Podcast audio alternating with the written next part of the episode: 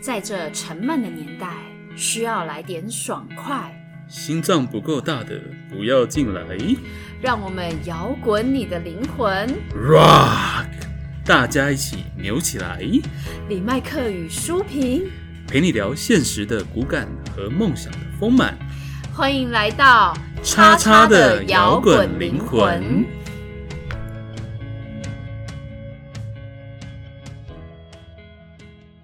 嗨，大家好，我们是摇滚灵魂，每个星期天晚上九点跟大家相会。我是舒平，我是李麦克。你可以在 Apple Podcast、还有 Spotify 以及 YouTube 上搜寻“叉叉的摇滚灵魂”，就可以找到我们喽。请大家给我们鼓励留言、五星评分哟。哎，前阵子看了一部旧片，哎，这部片叫做《厌世妈咪》，不知道你有没有听过？这部电影当初在演的时候，我本来有要去看的，但后来我就不知道为什么阴错阳差没有去，哦，然后就一直没去看。可是前几天呢、可能心情太厌世了，不小心转到这一部片的时候，觉得啊，太符合我心境了，来看吧。是累爆了吗对，太累了。哈？OK，这部片女主角是那个莎莉赛隆，嗯哎，她很有嗯名吧？然后她也非常的美，她的美是大家公认的。可是她为了这部片，她暴肥了二十公斤，所以电影中的她看起来完全都不美，几乎嗯完全变形。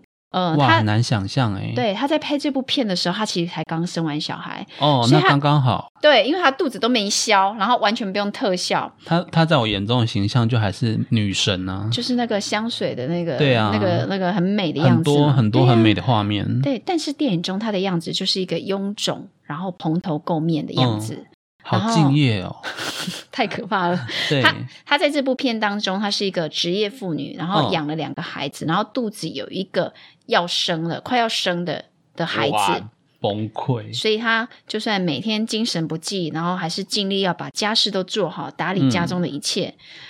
然后片里面也是有老公的啦，嗯老公是很顾家没错，但是每天都哦很忙，忙于工作，所以嗯，没有办法花太多时间来帮忙她。然后她在电影中，她也是坚持哦丈夫要努力专心冲刺事业，所以她一肩扛这样吗？，对，就是很多事情就扛起来。嗯，然后就算弟弟看不下去，都已经愿意出钱帮他请保姆喽，她还是不放心让外人来自己家中帮忙，然后还拒绝他弟弟。哦，好辛苦哦。对我跟你说，我在看这部电影的时候，我觉得很揪心哎、因为真的很写实哎、我觉得它忠实的呈现了许多现代女性在现实生活中遇到的残酷的考验，嗯。表达了很多女性当中遇到的在这个社会中遇到的挑战。嗯，说真的，妈妈们真的是超级赛亚人哎、真的，你是悟真的空还是嗯达尔？我觉得好可怕，就是你要很多只手，你上班的时候要维持妆容还有气质，嗯，要精准的完成各项工作任务，然后下班之后，你三十分钟内要煮完一餐饭，饭后你要变成五岁所以你，半小时就可以煮完一桌了，就是随便煮就可以煮完一桌，但是也没到一桌，我的一桌就好了我的一桌就是两样菜，因为因为你只要养小孩嘛。对哎。那下班之后，你吃完饭之后。呃，要变五岁小孩，你要陪小孩玩游戏，哦，要进入五岁小孩的世界对，因为。小孩要跟你玩，你不能变成一个妈妈的样子。妈妈帮我泡杯茶。对，然后你带小孩出门的时候，你还要就是在非常快的节奏当中，要整理出一个哦无一缺漏的妈妈包。妈妈包，对你，你知道妈妈包吗？就是里面要有很多奶瓶奶瓶、尿布、小孩的玩意、手帕、湿纸巾。对，还有衣服，哦，因为小孩要那个换衣服，热了要穿，对。啊热了要脱，太冷要加。对，然后这些东西都要准备。嗯，然后你看电影中，莎莉赛隆就带着他小孩出门的时候，就是大包小包，嗯。他手上牵一个，怀里背一个，嗯，然后还要随时一个留意一个比较大，因为我们刚刚说他不是有一个比较大的孩子嘛，对。那个比较大的孩子可以自己走，但是你还是得不时注意他有没有跟上，因为毕毕竟他还是个孩子，对啊对啊，所以各位听众有没有觉得这场景很熟悉呀、根本就是在演我们这种职业妇女的生活啊！身为一个妈妈，每天早上起床，可能会先在脑海中把今天行程先 run 一次。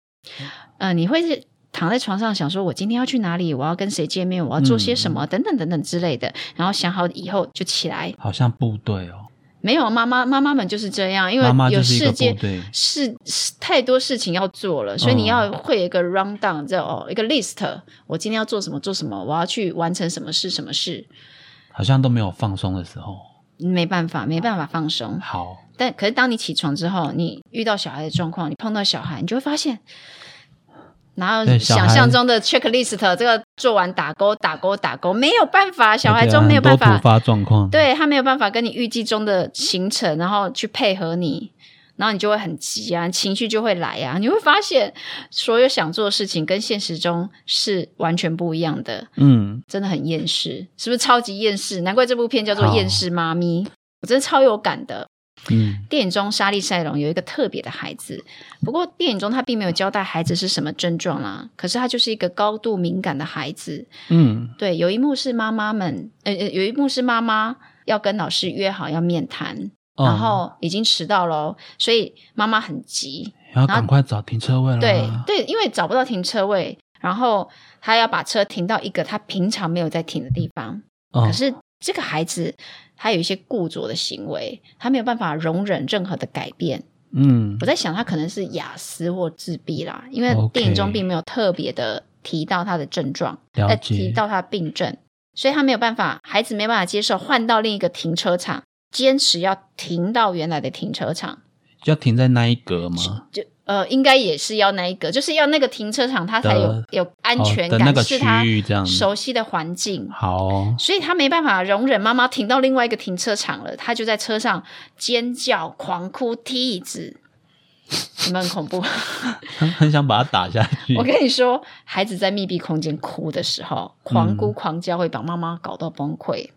所以你以前也遇过小孩这样吗？对，因为你会觉得自己好像什么都没做好，让我想到有一次我小孩很小的时候，哦我带他坐高铁嘛，那孩子还小啊，对啊，在路程当中他就哭起来，可是他一嗯哭，那个声音就很明显、很突出，所以大家看你的时候，你心想说啊，靠腰怎么办？怎么办？怎么办？你很想要赶快把小孩的嘴巴捂起来，然后就带着小孩哦，跑去跟车厢跟车厢之间那个走道，然后就会很想大叫，你不要再哭 那。先 先让他静下来，这样吗？他如果能静下来还很好，但问题是他有时候是静不下来。但因为嗯你是在公众场合，然后你在密闭的，会觉得很不好意思。因为你觉得大家都在看你，嗯嗯嗯，你就会觉得说：“天哪，我做错什么事情了。”然后有些人的看你的眼神，就会觉得你怎么没把小孩管好，让他这样一直哭，吵死人了。哎呀，对，所婆婆妈妈的眼神吗？还是说都不只？是婆婆，很多人都会有这种眼神。嗯，然后你你自己身为妈妈，带着小孩，你就觉得很痛苦，你就会很想就是捂起小孩的嘴巴，不要再哭了。所以呃，这幕电影我在看的时候，就会觉得深有感触深有感触。然后，但是因为是在看电影嘛，我看这一幕的时候，我在想说，哎，这。等一下，下一幕会不会就是莎莉赛隆疯了，然后就把自己小孩掐死？所以你有想把 小孩掐死的冲动吗对，？就觉得天啊，不要再哭了。然后，因为这个电影里面后来是学校老师要妈妈带他去转学，或者是自费找一个辅忍哦。对，因为那学校没办法 handle 嗯，这个孩子的状况。那因为在电影中的状况是，他们家没办法再负担这样的开销了。他养两个又怀一个啊。对，然后那个还是特殊孩子的时候，嗯，他其实负担是很大的。嗯然后，呃，电影中就演到后来小宝宝出生之后啊，你每天看他工作的场景就是对换尿布、挤奶、换尿布、挤奶，然后喂奶，没有时间做饭，嗯，然后衣服都堆了好多天没洗。我看他有一幕就是从脏衣服里面没衣服穿的从脏衣服里面拿一件出来穿，拿一件还可以的出来穿吗？对，没有味道就好。对他，然后呃太忙了，就是只能吃微波食品。嗯，所以我觉得这部片就是把那个育儿的那个慌乱的景象啊，妈妈的日常生活种种那种崩溃的小片段，还有那个身心灵崩溃的状况，就演得淋漓尽致。我觉得莎莉赛隆是非常敬业的女演员。你看她本来是一个女神的样子，诶，但是对啊她把这个厌世妈咪的样子演得入木三嗯这很。敬业，那本来女神，然后把自己形象不顾形象这样子。没错啊，说真的啦，先不谈后续的剧情，我觉得电影把女人蜡烛两头烧的状况很写实呈现。现在很多女人就是在这种多重角色奔波嘛。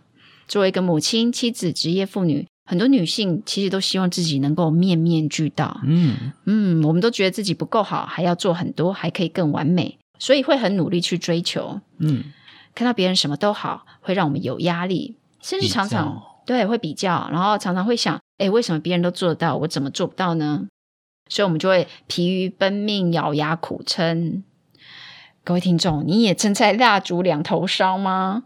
你的多重角色有压垮你的生活吗？嗯，其实现在社会工时很长，压力又大，那女生照料家务的责任却没有因此减轻。嗯，那社会上竞争又激烈，妈妈们的烦恼越来越多，从保姆啊、学校饮食到小孩子的才艺，通通都要烦恼，真的很累吼。太多事情要忙了。对，难怪妈妈的聚会就是聊不完的妈妈经，跟男人聊当兵一样啊，对，都是聊一些苦过来的吼成就感，就聊不完的苦啊。哎，拼命聊，拼命讲。嗯，其实我觉得不管你是不是妈妈，哎，只要你是女人，难免会被赋予一些社会期望。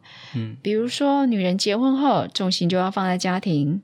为什么我们会说职业妇女，而不会说职业父亲啊？你有想过这个问题真吗？的耶，嗯，有人说职业父亲吗？没有，但有人说职业妇女啊父亲去呃，父亲在外面工作，感觉理所当然。对他不用管家务也是正常的。嗯，对这有一种性别不平等的概念在里面。，对，就是身为女人，你只要多加了个母亲的身份哦，好像就得放弃一些什么，嗯，或者你一定要成为另外一个自己。比如说，我孩子很小的时候，大家就叫我嘉轩妈妈，嘉轩妈妈。诶，可是我的名字不是叫嘉轩妈妈，我是叫淑萍啊。对对，有一天，呃那我跟你讲，这有时候叫久了，某某妈妈、某某妈妈的时候，叫久了人叫你。名字的时候，你会反应不过来。想说有有一次，人家就有书评，书评，的时候，结果我怎么不理他？已经很久没有人叫你书评了。对，因为我跟你讲，后来我吓一跳，这个我真的有吓到，因为当妈妈当久了，难道连自己的名字都忘了？我就是一个某某妈妈吗？会有一点有一点失去自我的感觉哈。，对，所以后来我才察觉到这样是不行的，我们必须把自己找回来。嗯，哇，你们女人这样也太辛苦了吧？可不可以平衡一下？比如说呃，找人来帮忙顾啊，什么事都一肩扛，很累耶。嗯，其实电影有一幕就是他在快崩溃的时候，他拨了一个保姆的电话，因为电影中他弟弟给了他一个电话。我们刚刚不是说他连弟弟都看不下去他的那个崩溃的生活吗？嗯所以他弟弟就是生活过得比较好，经济优渥的那一种嘛，所以他要给他姐姐一个生产的礼物，那个礼物叫做夜间保姆。哇，好暖哦。对，美国有一种这种夜间保姆，因为美国人他们没有坐月子嘛，哦，但是他们有一个叫做夜间保姆，就是你晚上来，然后专门照顾小宝宝，然后爸爸妈妈们就可以一夜好眠。棒哎。对，所以他弟弟就提出来说：“那姐姐你生产，那看你也过得很累，那我给你的礼物就是帮你请一个夜间保姆。”贴心啊。嗯我听起来很棒，对不对？对啊。可是莎莉赛隆拒绝，啊，他不想要欠人情吧？就是他我不知道了，但是因为他在他快崩溃那一刻，他还是拨了电话请来了夜间保姆。嗯，我跟你讲，那保姆超美超辣，露露肚脐、短裙。我我看到这一幕的时候，心里想：我靠，怎么会请这种保姆啊？怎么会这种保姆？爸爸吧对，非常的年轻。我跟你讲，但是重点是他虽然是年轻人，但对什么都会。嗯，他在电影里面就是不但晚上可以照顾宝宝，还可以帮忙打扫家里，然后白天就消失哦。嗯，然后在电影里面，先生完全没看过那个保姆，那还好没看过。他只听到老婆跟他说：“哦，现在有个保姆在我们家。”哎，然后哦他就继续打他的电动了。有没有想说去看一下保姆长什么样？这个先生在现在台湾社会会被骂骂爆哦。我这就是导演的手法，好，因为这 OK，他保姆在宝宝喂奶的时候，他就是把 baby 抱来房间，嗯，然后让妈妈喂，然后他就躲在阴暗处，让妈妈喂完奶之后，他就把宝宝抱下去，哦很厉害哦。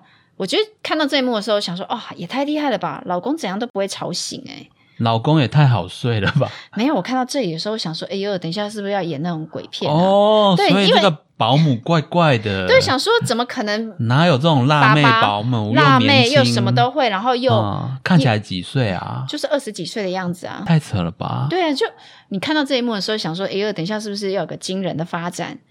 我是不是想说，从电视爬出来？对，没有，我看到一半的时候想说，哎、会不会演演到后面就是嗯这个保姆取代这个女主角，或者是哦保姆，保姆的灵魂附身在女主角 身上，或者是他们两个被置换，或者是嗯保姆跟老公串通好的。保姆其实就是是小三。对，就小时候看太多那种那种玫瑰童 年年对对对，花系列哦，花系列，哦对玫瑰童花系列有点透露、那个，就我就我就觉得啊，花系列好像透露我的年纪了，对，有点透露年龄。对但我小时候也看过啦，一样。所以就是就是会脑补那些剧情嘛，所以我一开始嗯觉得看的时候就觉得天啊天啊天啊，接下来会怎么演？好，然后后来这个保姆帮了妈妈很多忙嘛，所以她不但照顾宝宝，而且还可以帮她做很多家务事。有一天，她还帮儿子做了杯子蛋糕，因为美国他们其实很流行庆生会，所以她、哦，对他小孩子要准备庆生会，妈妈要准备东西去帮孩子庆生嘛。然后这个嗯保姆帮这个妈妈做了杯子蛋糕，让儿子可以带去学校给同学做庆生会感。觉很有面子哦。，对，就会好像我做到一个妈妈该做的责任哦，跟义务。对然后这整个剧情看起来，哦，生活终于获得改善，然后这个妈妈得到救赎，她可以做的很多好像其他母亲都会做的事情。好像多了一个朋友哦。，对，在电影里面有一幕，她老公就说啊，这个保姆来了之后，我好像终于可以看到家里的地板了，不然前面连地板 在哪里都找不到找到地板对，好。然后，不过它里面的呃电影的对话当中，他跟保姆的对话中，他讲了一句话说嗯，：“我不知道诶，我好像不习惯有人替我把事情做完。哦，”其实我觉得这句话听起来很心酸呢。就什么都想要放自己肩膀上。对，因为他直接点出了很多母亲心里面的纠结。太多的妈妈们都习惯所有事情都要自己来，会嗯下意识的拒绝别人的帮忙。就像他一开始为什么要聘请夜间保姆，他为什么要拒绝？因为他觉得可能让陌生人进家门，他不习惯，他不喜欢。会担心吗？对，但我觉得这个背后是不是有一种深根蒂固的信念，觉得我没办法轻松过生活，否则我就是不称职。很多东西我要自己来，我要自己带小孩，我要自己做好家事，嗯，哇，你这样子，你们女生给自己的那个标准好严格哦。真的很严格啊！常常不习惯人家帮忙，而且认为轻松过好生活就是不认真、不努力。啊很多女人都觉得我靠别人解决问题是不对的。但其实其实他们是两两回事啊。你应该是你可以认真哦，但是也可以生活中有其他轻松的那一面嘛。嗯，虽然说听起来好像有点矛盾，就认真轻松过生活？到底是要认真还是轻松？就是你把事情规划好啊，嗯你该做事情的时候，你认真努力去追求那个目标，嗯哦啊，但是你还是要给自己可以放松休息的时候。嗯哦，你呃让自己可以去轻松的过，然后有自信自己可以把事情做好，那不要去恐惧害怕自己哦没有达到你自己设定的标准嘛。那你起心动念不一样之后，诶也许生活就会不同。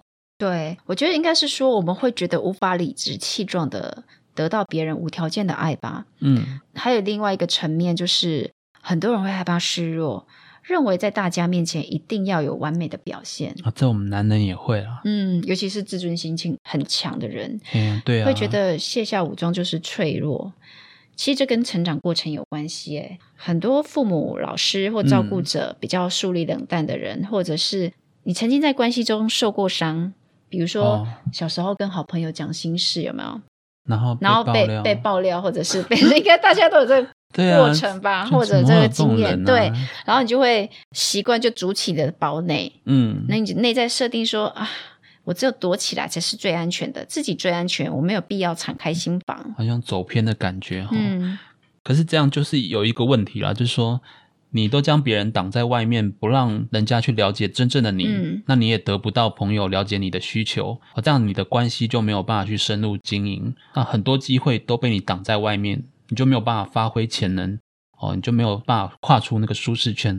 对，因为故作坚强有时候其实会阻断有意义的人际连结。嗯，比如说，当你很爱一个人的时候，你会很怕被拒绝，然后你会故意保持距离，有没有？嗯然后陷入要抛被抛弃的不安全感的时候，你就会故作坚强。你不表达你的不安，你用什么方式来表现？你会不断的打电话，不断的传讯息，哦，那种很比较激进的方式来表现你的不安。但是你其实只要表达你的情绪不安就可以。但是很多人会觉得，我只要表达出我的不安，他用错误的方式在表达，因为他觉得那个就是示弱，对，他就会觉得说我这样我就我就就输掉了，对，哦就输掉了。但其实有时候面对问题，应该是直接坐下来把心里话聊开啊，因为你一直打电话，只会让对方觉得说你他就是不表达他的不安他不啊表达他的不安嘛。对啊，嗯那一直打电话只会把人推得更远吧？嗯，当然还有很多种层面啊，这只是我们在讲关系中的状态状况。嗯，还会有一种心态，就是你遇到失败或挫折时，你会觉得自己能力不足，嗯，然后你会开始开始责怪自己，甚至产生罪恶感，然后会尽量避开挑战哦。嗯，对他人批评指教会很敏感，而且面对他人成就的时候，你会有威胁感。一种比较的感觉，然后觉得自己输给别人，玻璃心这样吗？对对对，就是玻璃心。为什么我们说是威胁呢？因为我们有时候会在生活中看到一种情形，好像生活比较好的好，嗯好像都或者是自认为过得比你好的，都喜欢指导或建议别人怎么过生活。哦，就是你会把别人对你的好当做是他在指导你的生活。，对，就像对电影中你说弟弟比较有钱，然后他嗯生活比较好，可是女主角不想接受他的好意，她觉得那个是威胁。对，因为她觉得他，因为我们常常在关心一个人的时候，很多时候，包括兄弟姐妹啊、手足之间，很容易不自觉的用这种指导者的方式去告诉他说：“我觉得你应该要怎么样怎么样才是好的。哦，”但我们应该要去改变另一个生活方式。我觉得你应该怎么样怎么样做。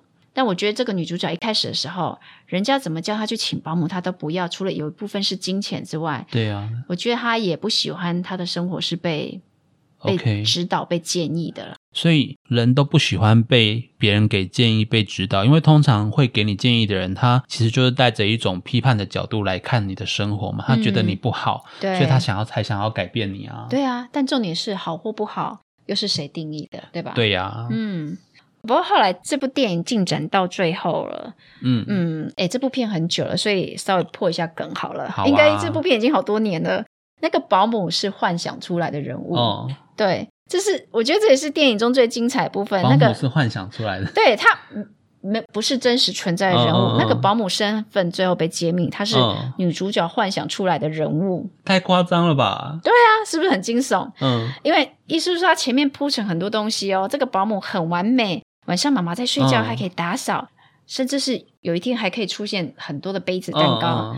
我跟你说，这些事情原来是那个妈妈自己做的，那算梦游还是精神分裂吗？我觉得是分裂耶，因为嗯它其实已经是精神分裂了。嗯可是，一般我们心理学讲分裂，其实有两种，嗯一种是比较病态性的，那有一种就是我们人会天生有的正常保护机制。哦因为有时候我们在面对一些处境很无可奈何，比方说我现在很忙，我的生活没有任何的空间，我的压力很大，这时候我需要一个出口嘛，对，那我就靠幻想来填补我自己，来找到那个出口。对呀、所以有时候我们很累很忙的时候，会想要去看一些罗曼史啊，或追星啊，也是其中一种。因为我需要有一些我自己的想象，我才能去度过我的苦闷生活。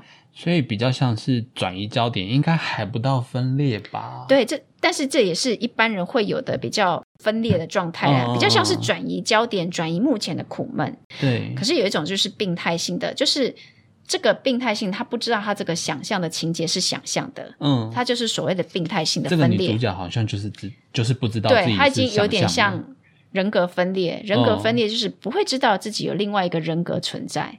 哇哦，对我觉得人格分裂的人啊，其实是有一个很严重的创伤的，他内心有个很大的空洞，需要靠过某些想象人物来填补这个空缺跟孤独。了解。嗯，而且跟分裂出来的保姆其实是哦，女主角她内在渴望想要成为的样子啊。她，想要保持年轻的身体，就又辣又美，然后又什么事都会。对，又什么事都会，怎么会有这么完美的人物？就只有想象小说、电影，对，但是因为就是因为她是女主角，在现实生活中做不到的，所以她要嗯。靠幻想的方式来出现这样的一个真实人物。好吧，他他就是靠幻想来填补他心中的哀伤。没错，讲了这么多，就是现在目前社会，身为一个女性啊，一旦为了结婚育儿，或者是为了满足别人的期待，其实有很多嗯东西好像都要放弃。嗯，我可以想象啊，没有办法成为梦想中自己的那种纠结，就像莎莉对赛隆，啊她想要成为那个又美又辣又什么都会的母亲，但现实生活中那么好哦对她做不到。像我，因为我是个妈妈，嗯，所以也会想要完成自己的梦想，所以会家庭事业两头烧。但在这种忙碌的状态下，有时候吼 会有一种纠结，因为你会忙到嗯有时候小孩子这个时候要做什么，然后可能你会忘记或不小心漏掉，然后有时候是别人提醒了之后，你才会知道，或者是想到。嗯，比如说 这礼拜要青师会，然后或者是要学学校有什么活动，然后你你突然说啊忘记的时候，然后别人会有一种。哎，你怎么会连这个都不知道 的眼神的时候，就觉得妈妈怎么会这样子？是不是？对，然后你就会觉得说啊，身为一个妈妈，我为小孩做的事情是不是不够多啊？可是你，嗯你又会想要为自己冲刺事业啊这时候就会有纠结了。就是你又想要保有自己，但是你又又为了小孩要付出啦。嗯，然后你就会有罪恶感。对啊，可是我很想跟天下的妈妈说，就不要这样想啦。像就是不管你是怎么样的一个妈妈，对你的孩子来说，你都是他们的标杆嗯，哦。天下不是只有完美的妈妈才是妈妈，不管你是好是坏，你都是妈妈。对，你说没错了。以前我就为了这个纠葛，后来不过我心结解开了。如果说你真的没有办法成为你想象中的那个模范母亲的时候，嗯，比如说你提供小孩很多的资源，或者你认为应该要替他做的很多事情时，我觉得我们一定要相信，我们现在所成为的自己，只要我们自己是开心的，也一定会给这个亲子关系带来一些嗯。价值，也会让孩子觉得，哎，自我成就是一件很棒的事情啊。对啊，这个价值才是最重要的。我们不一定要牺牲自己来去成全别人嘛。嗯，这真的是很重要的教育，而且我觉得对女孩子而言，因为我自己有女儿嘛，嗯，然后真的是这样，因为你一旦真正找到自己，不管你要不要结婚，你结婚或不结婚，嗯不管要不要成为一个母亲，你不要成为一个厌世的人，这才是最重要啊 这才是最重要的。对啊，所以要争取自己的价值，好好把自己先照顾好。那你把嗯自己拿回你中心的位置，设定好界限，你才可以把自己的身心健康摆在第一位，真的，好，然后去看见你的可能性嘛。嗯我觉得我们可以用阶段的方式来看待人生。也许现在你正忙碌在两头烧的生活，但是不要气馁，就先生活在当下，接受事实吧。越快接受，你就可以越快放下你背在身上的期待跟压力。哎，我我觉得我们可以先将，不论你现在是的生活状态是怎么样，你可能很累很忙，但我们可嗯以做的事情就是先将梦想视觉化，然后再从结果倒推回来，看看自己目前能做什么，而不是一直在懊恼自己不能做什么，或者嗯一直懊恼自己好像就只能这样了。我希望大家都能多看看自己的成就，而不是自己的缺点或不足的地方。其实完全平衡的生活根本不存在啦。对啊，你去要求平衡，背后来说，其实也是要求完美，对啊，真的没错。嗯，但就不要把自己逼死了。对，没错。OK，节目到最后我们要跟大家说再见喽。所以我最想跟大家说，不论你是嗯全职妈妈或是职业妇女，都一样有价值、有意义。最重要的是忠于自己所选，关照自己的内心，接受自己不完美，也可以看见你真实的需求。尼采说：“一个人知道自己为什么而活，就可以忍受任何一种生活。没错，所以无论你选择什么样的生活方式，让我们都热情的活在自己的选择当中吧。”今天节目分享到这边，希望大家都能有所收获。我们下周见喽，拜拜。拜！最后的最后，感谢大家收听我们的节目。如果你喜欢我们的节目，欢迎到 Apple Podcast 或 Spotify 订阅我们的节目，也别忘了给我们五星评分、留言鼓励哦。五星五星。明天又是上班日啦，让我们大家一起坚强的面对吧。我我们下周见。